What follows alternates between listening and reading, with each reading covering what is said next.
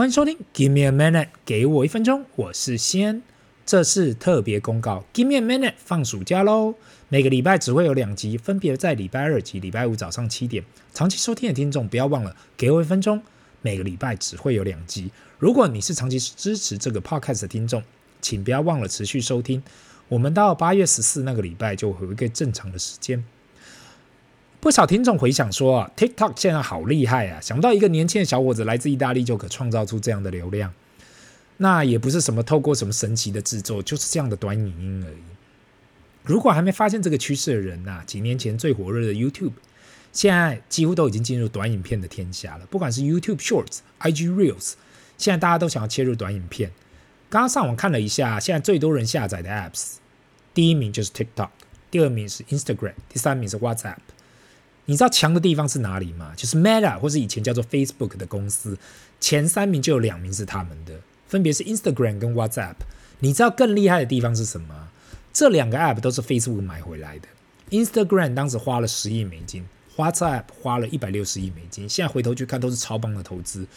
也许当下大家都认为，诶，Facebook 是不是买贵了？但是那么多年后，想到这两个 App 的下载量都比 Facebook 本身还要大呢。回到刚刚的 TikTok 啦，这个名单永远都是后浪推前浪。我看到美国政府原本想要阻挡美国人使用 TikTok，因为说会有国安问题。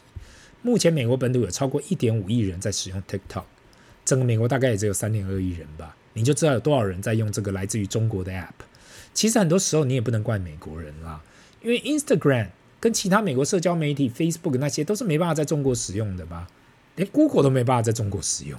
所以这就变成，如果我们我们的公司没办法在你们的市场落地，那我们也不让你的 App 在我们的市场落地啊。其实我觉得这对美国来讲是非常痛苦及矛盾的啦。我们都说美国是民主跟资本主义挂帅嘛，照常理讲应该要让任何人都进来这个市场。可是每个国家多多少少都有保护主义呀，包括美国在内，其实他们保护主义也是很很强啦。所以未来我看这还是一个苦战。那我一直有提到嘛，市场一直在改变。我的长辈，我的长辈过去一直跟我讲，哎，你应该该做这，哎，你应该做那。过去的时代改变的速度没有那么快，你只要掌握某个技术、某个商业模式，或许可以吃一辈子。我记得巴菲特其中一个访问曾经提到，几十年前，如果你在石油业，你光是要盖一个炼油厂要花多久时间？如果你在食物制造业，你要透过不同的通路，你要花多久的时间才能铺把你的产品铺出去？那现在呢？从软体业、网络到现在手机上面的 App，只要你的创意很快就可以传送到，只要你有创意啦，很快就可以传送到全世界。他所讲的意思就是，透过那种过去啊，你需要很多的资本跟时间，才有办法把你的量放大。现在只要透过网络，就可以在很短的时间，用很低的成本，将你的产品跟服务推广出去。那过去我们想要去创造呢一个饭店品牌呢，要花很长的一段时间。毕竟你要去打造那么多饭店呐、啊，然后去做架设这个 infrastructure。现在 Airbnb 啊，它不用盖任何一间饭店，已经做到全世界最大量体的房间量体的住宿业。过去我们把出去就要找饭店，现在 M B N B 跳出这个框架，等于提供你出游可以提供你住宿的平台。他讲了那么多，今天想要来分享这一本书，刘由刘润所写的《商业简史》，让我自己以为。我对商业很了解的人呐、啊，都学到不少。过去我曾经分享过刘润所写的《五分钟商学院》系列，如果对这系列不熟的听众，可以回去听听看。Episode 一二八跟 Episode 一四一。今天我要再分享这一本书，是从商业到底是什么啊？到底商业是什么来开始讲。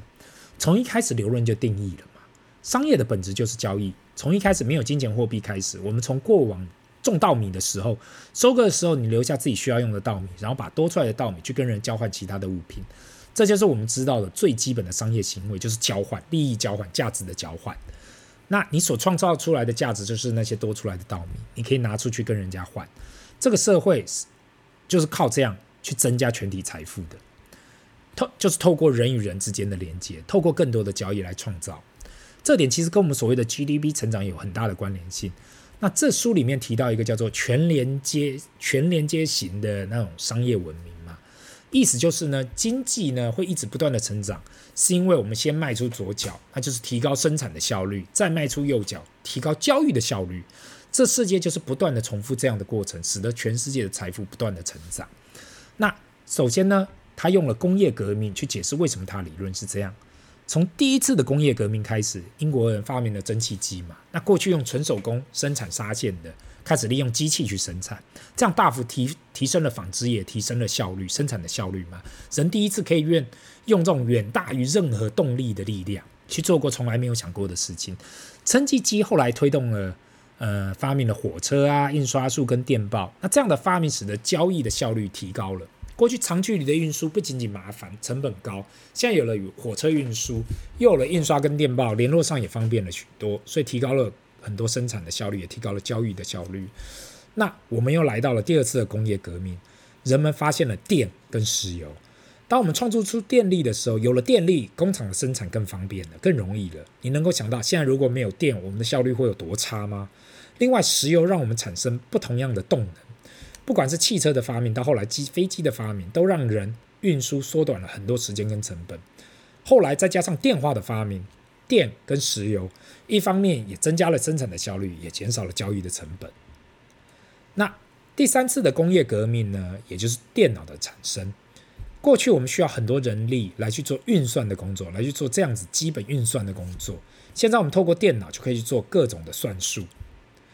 那这种各种算术呢，使得人过去需要花很多时间去计算，工作的效率突然提高了。那右脚呢，就是网络，网络把全世界的人跟市场都串联了起来。过去我们需要跟人家联络，我们要打电话，也去传真。可现在因为网络，我们可以零距离的跟世界上每一个人联络，这使得交易成本大大的降低。过去我们说过嘛。货比三家不吃亏。透过网络，我们可以依次比较所有的厂家，任何物品跟服务都可以透过网络来了解到到底成本是多少。那他也提到了第四次工业革命，我觉得这非常有趣的。他觉得未来可能会发生呢，再度提高人的效率呢，就是大数据。透过 AI 跟大数据的结合，可以再度提升人呐、的工作生产效率。人跟机器的工作生产效率，大家应该可以理解到，从今年开始，AI 好像变成大家不可缺的工具了。不管是今年爆红的 ChatGPT 也好，或是各种 AI 的工具也好，大家都想要透过 AI 来降低对员工的需求。不管是成本的降低也好，效率的增加也好，如果 AI 可以取代大部分人的工作，而且可以不用休息的一直做、一直做、一直做，那生产成本可以降低多少？他在这里提出一个很独特的案例，我想要提出来跟大家分享，因为我。听到这，我觉得有点那种呀，好像灯泡突然响的那种感觉。就书里面提到嘛，美团嘛，美团呢就是一个中国最大的外卖公司，就跟 Foodpanda 跟 Uber E 一样，他们外送员都是穿黄色的制服。如果你有看过的话，那他提到嘛，每个外送员把东西送到的时候啊，要上楼时都会碰到一个难题，到底他骑着电动车上的电瓶，他要不要扛走？因为他。不扛走呢，会怕被人偷，这样送完了，他会浪费更多的时间去下一个单。但如果扛了呢，又会浪费更多的力量。所以美团呢，利用大数据来告知外告知外送员呢、啊，如果这个点你送到这个点，电瓶容易被偷走，那他就要扛上去。如果这个点还好，那他就可以留在车上。光是这个改变就可以提高外送员送餐的效率。那另外，美团的 AI 跟大数据呢，还是透过运算法来去计算。哪一条路会更方便送到他的餐？还有餐厅会花多少时间可以产出这个餐？这一切一切啊，都想办法提高整个营运的效率。不要说外送员啦，我自己到今天都可以看到大数据跟 AI 可以明显提供效率的提升，这是一定看得到的。那有关交易效率的提升呢？因为现在网络都已经那么方便了，还有什么可以再度提升交易的效率？交易的效率嘛？他在这本书提到吗？是否未来人脑可以跟电脑结合？